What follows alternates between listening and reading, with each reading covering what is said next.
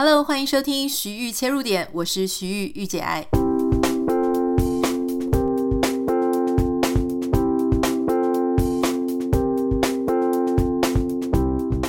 欢迎收听今天的节目，非常感谢大家昨天让我非常任性的出去休息了一下哈，因为昨天我就是枯坐在我的电脑前面，然后想了老半天，实在不太知道跟大家说什么，那种有一种感觉就是啊。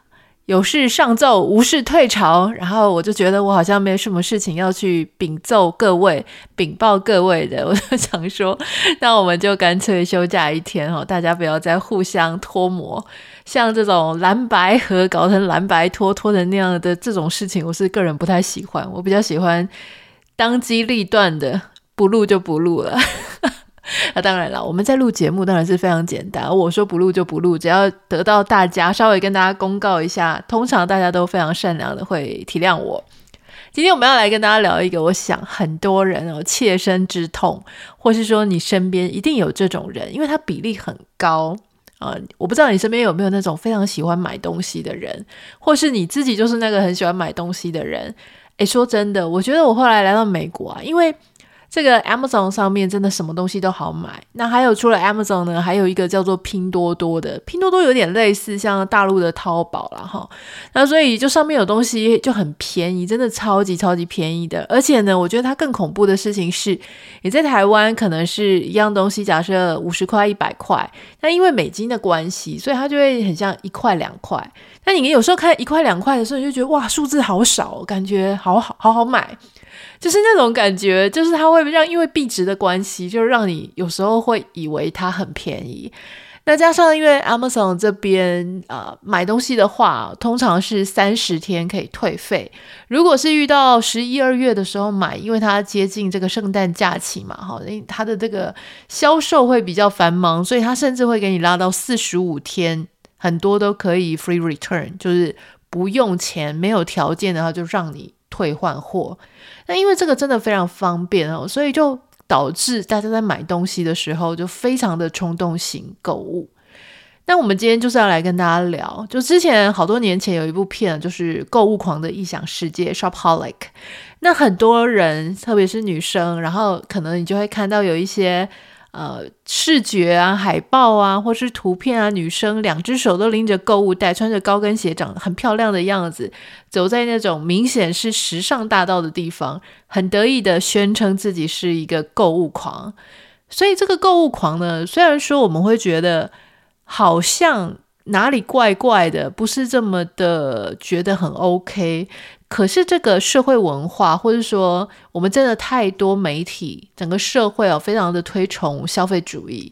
非常的推崇大家要买东西，刺激经济，活络经济。如果你不买东西，那些店家或是甚至乃至于整个社会要怎么样运作呢？所以就变成说，你的买东西变得好重要哦。那有有甚者呢，就是非常多的，比方说像台湾哈，如果说你走进电梯啊。在各个大楼啊，你就可以看到外面琳琅满目的这种包大楼式的、包建筑物式的这种户外广告，或是电梯里面的电梯广告。那甚至你在看任何东西，不管是网红啊，或是媒体，各个地方满满的广告。我自己个人超级讨厌那种手机盖板广告的哈。虽然我有很多朋友就在从事这个行业，但是我常常都觉得说。我真的宁愿付你订阅费耶，可以不要再放那个什么盖板广告了，因为那个盖板广告啊，他常常就故意做一些陷阱，比方说你想要按打叉，你就按不到，因为他故意设计他的按钮并不是真的出现在打叉的那个位置，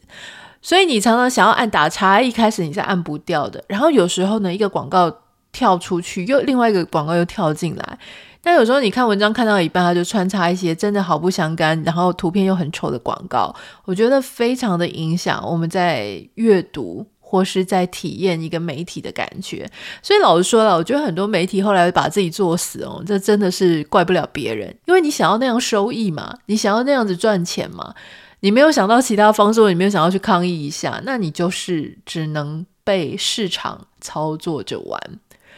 好，那这边是有点扯远了。我们今天要来讲的是购物这件事情哈。其实购物呢，当然没有不好。如果适当的购物买你所需要的东西，我觉得这都是好的。可是偏偏很多人他的购物是超过一种比较异常的行为，那你就会想说，什么叫做异常的行为？我们自己平常在买东西的这种频率、这种心情，还有这种行为模式，到底算是正常，还是算是异常？今天为什么想要跟大家特别分享这个主题呢？是因为我现在正在看一本书嘛，这本书是关于啊有一个美国教授他得躁郁症的哈。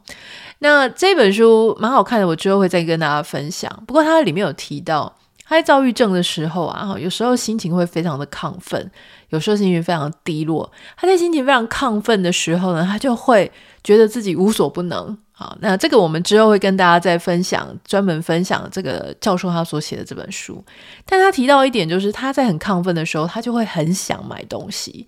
一直想要花大钱买东西，而且都没有想到说自己的收入或自己到底有没有需要这样的东西。那当然，当他这个很兴奋的买了一大堆东西，他的信用卡账单来的时候，很可能就会让他自己陷入那种。情绪很不好的状态，或是刚好他那个时候情绪已经到了一个谷底啊，因为他那个情绪的震荡起伏会很大。在情绪低点的时候，你又收到账单，那你就是更是雪上加霜，根本不想面对。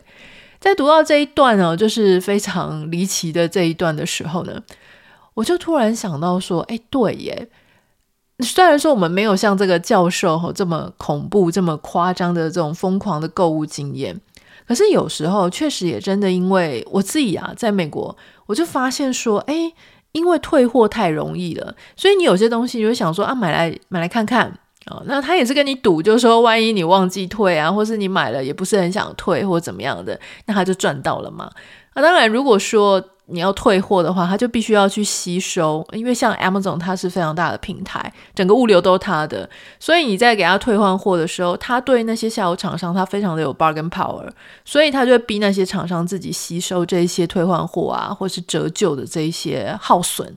好像在台湾的时候呢，是没有那么容易。台湾我自己的经验，我不知道这几年有没有好一点，就是买东西很容易，可是你要退换货就会遇到一些麻烦啊，很多的规矩啊，拆封了啊，或者怎么样，没有和适当理由啊，或者说你要退货的时候，客服就比较不会去服务你啊，比较找不到人啊，推三阻四啊，很晚很晚才会把钱还给你，所以这种冲动型的消费可能就会几率稍微减少。啊，因为你可能会稍微想到后面要退货非常困难，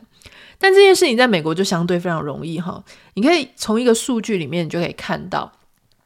根据统计啊，全球啊，不管是美洲啊、欧洲啊，或者是亚洲各地，他们发现全世界有强迫型购物的现象的人，待会我们会讨论一下什么是冲动型购物，什么是强迫型购物。那我看到那一篇报告是在讲强迫型购物，强迫型购物的人呢，大概占有全体人口的百分之六到百分之八，这个数字其实是蛮高的耶。哈，你也想说，哎，几乎是十几个人里面就有一个有这个状况，然后在强呃强迫型购物里面有百分之八十的性别是女性。那我在想说，这个百分之八十是女性啊，哈，也有可能是女生比较愿意承承认或什么之类的。因为我自己认识有很多，我身边有很多男生，他们确实也有强迫性购物的这种现象。那他发现呢，这个数据研究发现说，一般人他如果要有强迫性购物的这种。现象或者是行为的话，通常也不是突然之间发生的。通常这种行为会在他们青少年时期的晚期到二十出头的时候开始慢慢发展，就会你就会发现说，有一些人他可能在十八九岁啊，或是二十出头的时候，你就发现他特别的爱买东西，或他发现说他买的东西都超过他当时。可以负担得起的东西，例如像有很多年轻人，他其实还不太会赚钱的时候，他已经开始在买各种名牌的衣服了。他觉得他要穿那样子的哦，比较可以彰显他自己的个人品味啊，或社会地位啊等等的。好，那你可能就会在想说，我们先分好，什么叫做正常的 shopping，什么叫做呃有成瘾的 shopping。正常的 shopping 呢，当然就是你知道你需要这样东西，而且你你。本来这个东西就是你的必需品，你必须要使用的啊，本来就有需求的。那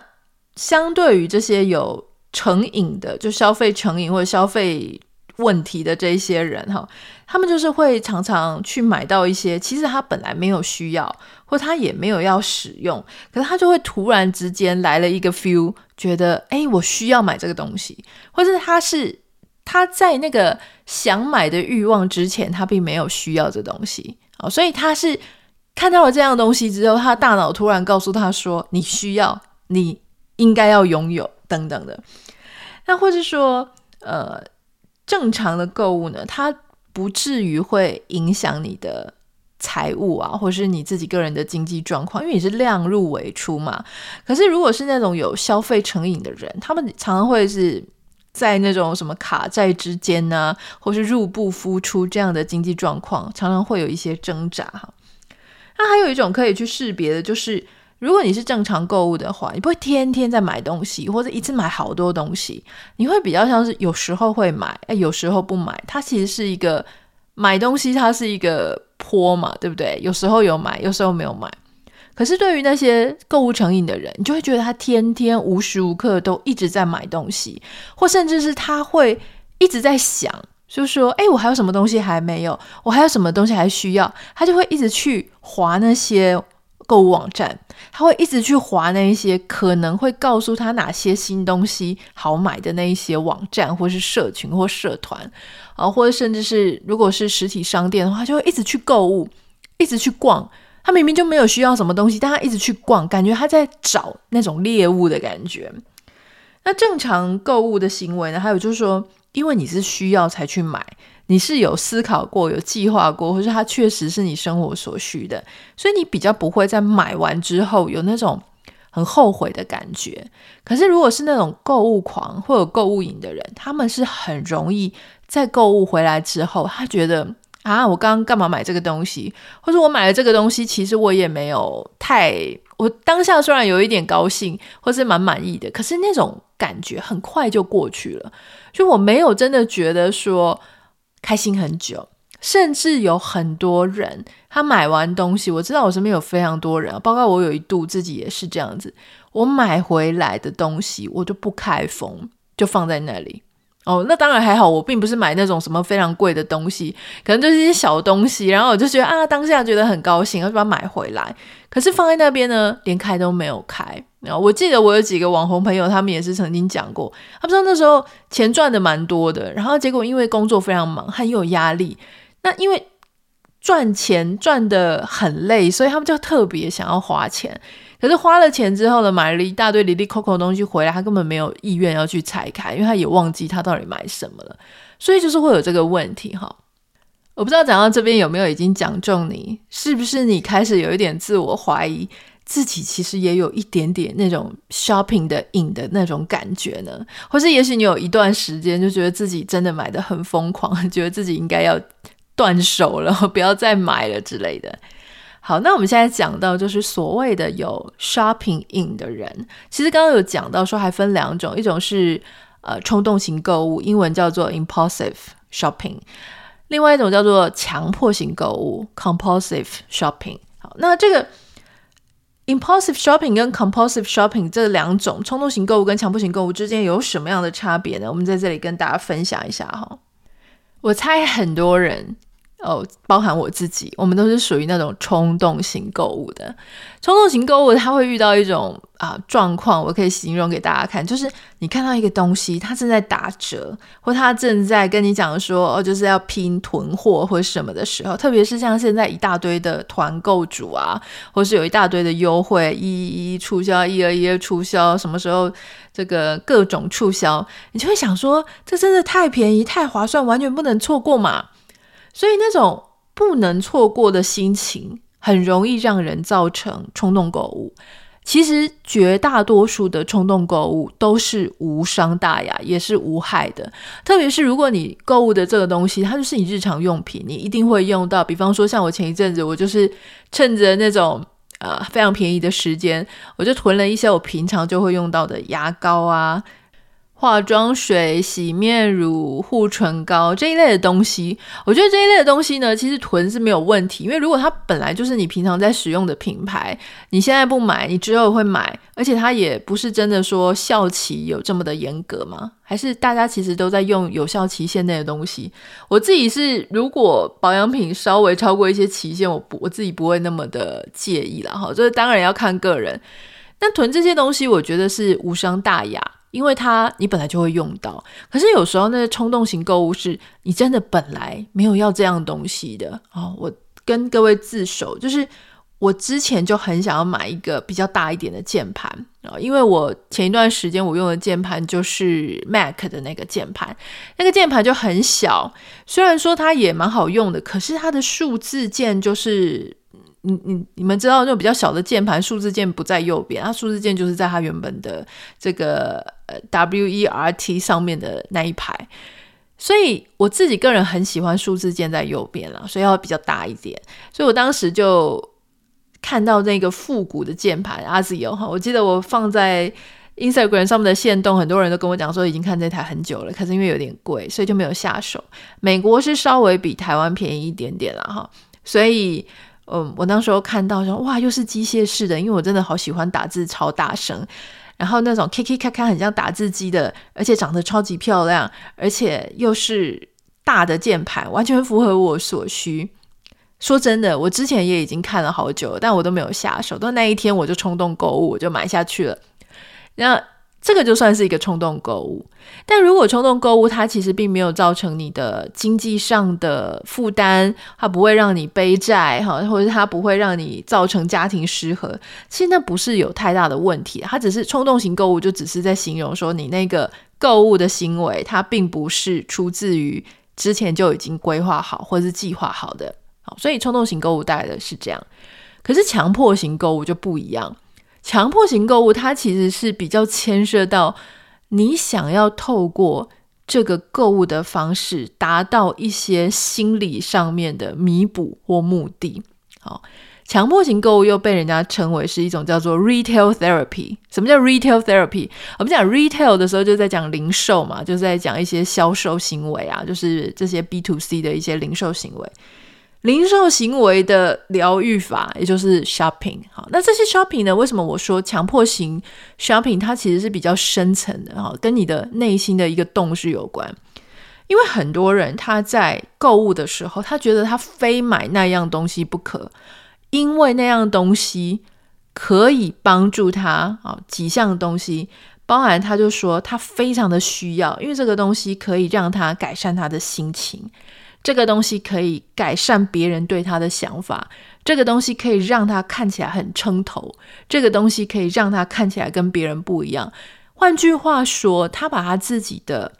低自尊或低自信，或他把他自己的一些心理上面的一些匮乏，或他没有办法让他自己感到安全、感到舒服、感到满足的这样子的东西。投射到他必须要靠购物来帮助他，所以很多人他告诉你说，我也没想买这个东西，但我觉得买这个东西买的那这个瞬间就让我觉得很爽，这就不是刚刚那个冲动型购物了，因为冲动型购物你还是着眼在那个物品的本身，可是强迫型购物它其实强调的是买的这个行为就让他觉得爽，或是我能买得起，我能买得了这个东西就。让他感觉到他心里的压力舒压了，瞬间。强迫型购物这种啊病症，它最早是出现在十九世纪，一位德国医生他就已经提到这件事。他们就提到讲说，这种冲动型的失心疯购买行为，其实在当时就发生了。我个人认为，是因为在十八世纪、十九世纪，工业社会跟消费社会兴起，所以变成消费成为一种。每个人他在调节或是适应心理压力的一种手段、一种方法。那在更久以前，因为没有这种消费社会啊，或是没有大量采购的这种呃可行性，所以你可能不会透过这种方式，你可能用其他方式，例如说性滥交啦，或者喝酒啊、酗酒，或者说其他纵情纵乐的方式，去弥补你内心的一些啊。要去安抚你自己内心的问题。可是当现在消费变成一种方法的时候，哎，这种问题它就浮现出来了。可是这一种强迫型的购物，因为它其实是。比方说，他想要改善他自己，觉得压力很大啊，他觉得他自己的形象必须要他买得起这个，人家才会比较看得起他，或什么，他就会一直去堆叠的他这些东西。长此以往啊，它其实是很容易造成财务上不健康。也就是说，你其实可能根本负担不了，但你觉得买东西是你的解放，所以它就反而造成你很严重的财务危机，或者甚至是会危及到你自己跟你的伴侣或是你的家人之间的关系啊，因为你就是负担不了。那你的这个财务的大洞，你不紧张，别人也会很紧张哈，或是你觉得你没办法控制你自己，可是别人看不下去，所以很容易在这样子的状况之下，你的消消费行为就会影响到你自己实际上的家庭生活跟人际关系，甚至你可能还想要借钱去买东西，这个就变得很大的问题。那还有就是这群人因为买的太夸张了，所以他们很会去隐藏，他假装他没有买这个东西，或者他就会去说谎，说啊这个也没有很贵啊，哈，就可能少一个零，少两个零的，所以他就会变成他们也没有办法真诚的，哦，就是很透明的去跟别人。来分享他的这个消费啊，或者他的物品的这些事情，还有就是他们常常也会陷入到一个恶性的循环，就他知道他不应该买，所以他有感觉到那种很羞耻、很罪恶感的东西，因为他知道他自己负担不了，他看到这些账单是那种已经在循环利息了，可是他又无能为力。但最糟糕的事情是，当他觉得他无能为力，他没有办法。面对他现在所处的经济压力的时候，他选择再去买东西来舒压啊，那你你就一般人就会觉得啊，这不就雪上加霜吗？这个就是你完全没有 get point 嘛，你就是又跑去买了新的东西，然后让你的财务的洞就更大更大。可是他们就是觉得他只能靠这样舒压了，所以这其实是我觉得是很辛苦的了啊，所以也是蛮。我不能说他很值得同情，但是你就是知道他那边是一个非常艰难的过程，对他们自己个人而言呢。那大部分的人都是超过，就是支出超过他自己所能够负担的。那看到统计数据的时候，你会觉得很恐怖的一件事情哈，就是说这种强迫型的购物，其实它很常发生在女性，而且特别是低收入的女性。为什么呢？因为他们其实，在这样子不太友善的社会阶层或社会阶级或社会的一些认知上，大家就已经有一点看不起他们了，或者他们就，或是大家没有看不起他们，但他们觉得他们是被看不起的啊，因为这是两件事，一个是外在，一个是自己内在的心理的效应啊。当他觉得他。做的事情是不被人家感谢，不被人家尊重，他也很低自尊、低自信，没有什么实质的真正的呃自信散发的时候，他又会很倾向要去买一些高档的东西或自己很难负担的东西，加注在自己身上。像我们就曾经听过有一个阿姨，她就是真的是很拮据，自己也没在赚钱，然后必须要靠小孩啊给她一点点零用钱。可是他又觉得说，他必须要用那些钱去买海洋拉娜，去买那些很高档的保养品，因为他觉得他值得。如果他用了这些东西，别人就会知道说他也是一个过得不错的人。我说他必须要靠这样子的东西去说服人家，去说服他自己，他是有价值的。所以这个当然你就是可以想象，他是会雪上加霜。谈到这里，你可能就发现一个问题，因为一直都会讲说冲动型购物啊、强迫型购物，它会导致一个问题，就是说你的财务上会有困难。那我在这里想要请教各位，那你觉得如果有一个人他家财万贯，然后什么郭台铭啊，或者是比尔盖茨的那种家族，财力非常雄厚，所以他们家的人狂买东西，就不算是购物狂吗？当然还是算啊。我个人认为呢，就是这些。经济状况非常好的人，他们其实也有非常严重的状况，就是他也一直买，一直买，他的内心的洞可能不知道哪里来的哈，也许不一定是人家瞧不起他，他也许就是哪里有一些很空虚的地方，或是他有一些情绪上的障碍的问题，所以他就导致他一直买，一直买。可为什么在统计数据里面没有显示出这些人的这些状况？我觉得有一个很大的原因。是因为这些人因为没有财务上的状况，所以他不太需要求救。因为他虽然他已经买到一个失心疯、买到一个失控的状态，但因为表面上他的财务还没有太严重的影响，或是没有被揭露出来。所以这些人他就不会在统计的数据的里面，我觉得这是有可能的一个状况，这是我个人的猜测了哈。所以并不是说你只要有钱，你就不不会有什么购物狂啊，或者不会有什么强迫性购物或冲动性购物的行为，当然还是会有，只是那个可能能够被掩盖的呃更好一点而已。我们刚刚已经讲了冲动型购物跟强迫型购物，他们各自有一点差异的点啊。当然，他们有很多的共同点了，包含就是说，第一个我刚刚有讲过，就是他们在买完之后很容易会自己觉得后悔，就是这个东西我好像其实不需要。那美国这边很容易退货，所以啊，我看到这个统计数据，它上面写说，美国人大家刚刚记得吗？全球是百分之六到百分之八嘛，有强迫型的购物，美国它的数据是。百分之一到百分之三十，哈，就是三十 percent 以下都有可能是有这个购物成瘾的这些问题。第二点呢，就是这些还有一个共同的特点，就是他们觉得说这个东西实在太好了，不能错过。第三个呢，就是有些人，这个包含我自己也是，就是你会买东西的时候想要收集一个大全套。好，所以这个我猜一定讲中超多人的哈。比方说，有一些人他们可能会想要收藏一些艺术品、画作；有些人要收藏所有的啊剧本，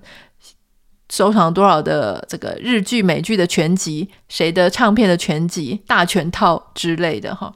那有一些人呢，他可能是。我如果今天像我自己就是这样，如果我要画画、画油画，我就把所有的工具全部买齐；如果要做蜡烛，就把所有的工具都买齐。可是如果过一阵子这个已经不是你的兴趣的话，你就放在那里，就觉得说：“哎，我当初到底为什么要买这个？”这个应该是还蛮普遍的一个现象啊！哈。呃，有些人他们是喜欢这个品牌，想要买它的保养品的时候，他就会哇来个大全套，这个所有的系列我通通都要包。所以无怪乎你看有一些保养品，我们之前介绍过的一些，我觉得比较良心的，就是它就是尽量减少你需要的瓶瓶罐罐的数量。可是有很多的品牌。他知道大家有这个行为，他的消费者啊，他们就是要从忠诚消费者上面挖更多，所以明明你只要四瓶就可以够了啊，够你一整天所需要的，他就给你出到十瓶，所以你可能就会想要买到十瓶，可事实上你不需要那么多，那些多余的六瓶都是多的，可是有些人他就是会有这样的消费的习惯了哈。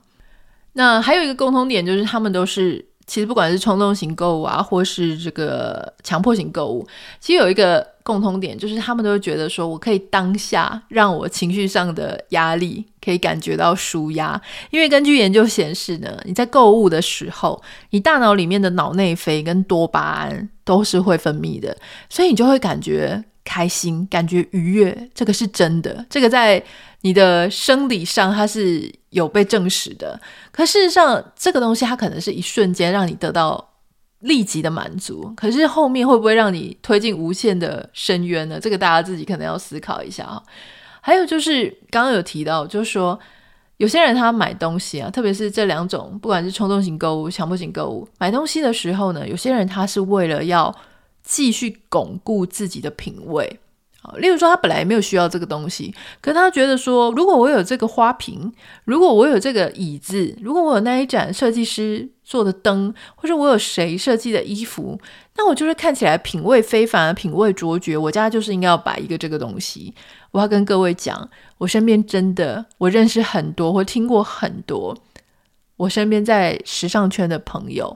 他们，你不要看他们外表真的光鲜亮丽，参加各种公关活动场合，看起来哦，就是非常的时尚又优雅又时髦。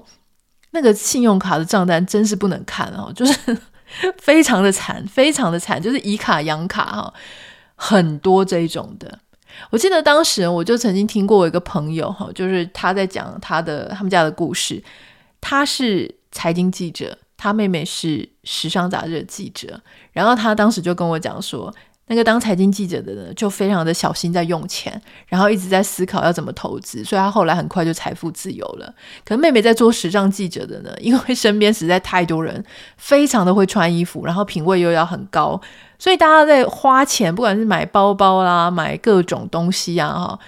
都花很大条钱，可是时尚记者的薪水并没有那么高，所以妹妹的那个财务状况就是非常的糟糕。然后全家都在骂说，怎么会有当记者当到整个债台高筑的哈，就一直叫她要离开那个地方。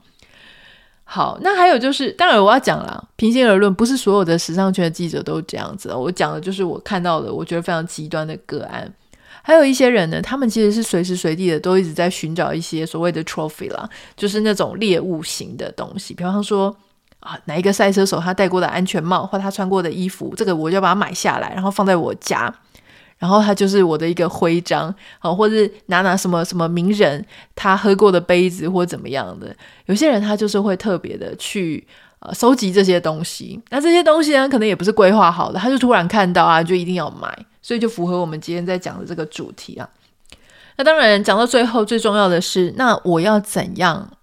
减少这种事情的发生？可能你刚刚听到现在，你已经觉得说，诶，我有被讲中，我好像有这种倾向。那我应该怎么减少呢？呃，我可以先跟大家分享我的做法，我自己个人的做法，而且我觉得很有用，就是我会把在逛网络的网站的时候，哈，如果我对什么东西很心动。我会先把它加到购物车。你要克制一下哦。你自己通常哈，在买东西的时候，你常常都会跟自己讲说：“哎，我现在就需要它，最好是明天就能够到我家，因为我现在此时 right now 就需要。”可是很多时候，这个东西真的没有那么急哦。你要先安抚你自己，这个东西不需要明天到没关系。我们先把它放到购物车上面看看，看看你明天、后天、大后天或下个礼拜。还有没有这么想要这个东西？当然，你要发展出这一套控制你自己的方法。你首先有一件事情很重要，就是你要意识到你有非常冲动购物的习惯，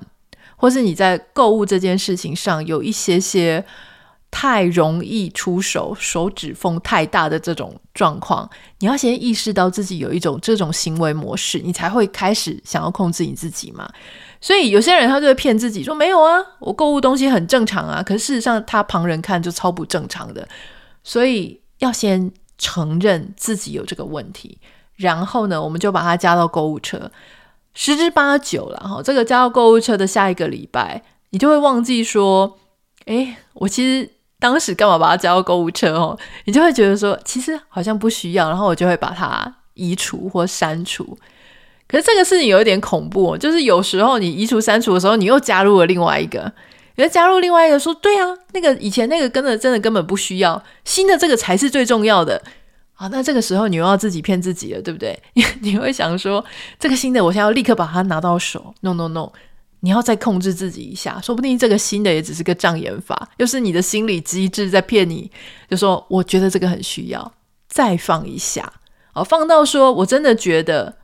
给自己一些缓冲的时间，你确定你真的需要，而且你的财务上面不会因为这样有什么问题啊、背债啊之类的，你都思考完整完全之后，或是甚至你跟家人讨论一下，或者跟你的伴侣讨论一下，然后觉得嗯买这个 OK 的时候，好，那你就可以把它买下来。这个当然就是说，如果你有遇到一些购物上面你自己感觉有点成瘾的问题。那么，在一些专家，他们还会教大家，就说你要注意你自己平常的消费啊，这个花费，还有你的习惯呐，然后可以设定一些你的自己的预算呐。之前就有听到那种什么信封理财法嘛，就说我这个月如果只能花多少钱的家用，多少的私人的开销，那我就把那些钱就先放到信封，然后都是放现金，因为现金比较好管。如果你是用信用卡，你可能刷得很爽，然后接接下来就付不出来，就背债了哈。那另外还有专家就是建议说，你要尽量减少你自己会失心疯的时刻。比方说，如果你觉得你去到 Costco，你就会疯狂的大采买，那就不要一直去啊，你就是一个月去一次就好了嘛。或是你去哪一个店，你就特别容易钱就会溜走，那你就不要去那个店，或减少减少去那个店。就像有时候有些人在滑这种网络购物、网络商店的时候，你就很容易，那你就尽量减少你去滑那些东西，或是你看某一些网红，哇，他真的是天天都在那边搞团购啊、搞 shopping，然后一看到就觉得哦，好生活哦，尽量就不要去看，或是减少去看这些东西，它就会帮助你说减少接触过敏源，就是有这种概念哈。最后，最后呢，就是。我觉得，如果你的伴侣是一个值得让你依靠跟信赖，不会随便的批评你或者给你很难过的感受的那种人的话，我觉得跟伴侣透明你自己的开销，它是一种他控的方式。就比方说，有一段时间，因为我跟我先生，我们是一起消费，就是我用他的副卡，原因是因为我们要积那一张信用卡的。累积点数，好，因为我先生非常爱积点数，所以他就觉得一个人积不如两个人积，所以他就说服了我，我就用他那一张副卡。那结果账单呢，他就是都会看到，然后他就会 review 我的账单。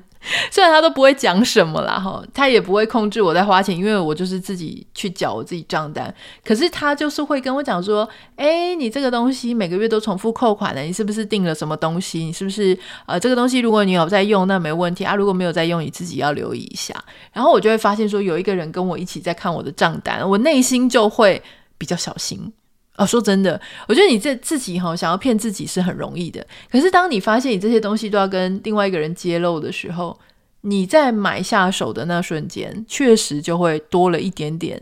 自己的拉力。今天要跟大家分享的就是这个呃购物。啊，包含正常购物啊、冲动购物、购物成瘾，还有所谓的冲动型购物跟强迫型购物。不知道你听完这一集有没有什么样子需要告解的地方呢？